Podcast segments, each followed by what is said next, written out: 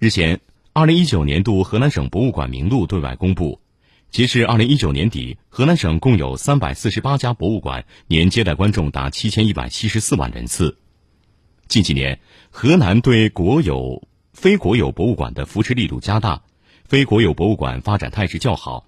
二零一九年底，河南共有国非国有博物馆一百二十四家，占比百分之三十五点六，而河南省博物馆免费开放比例已达百分之九十一。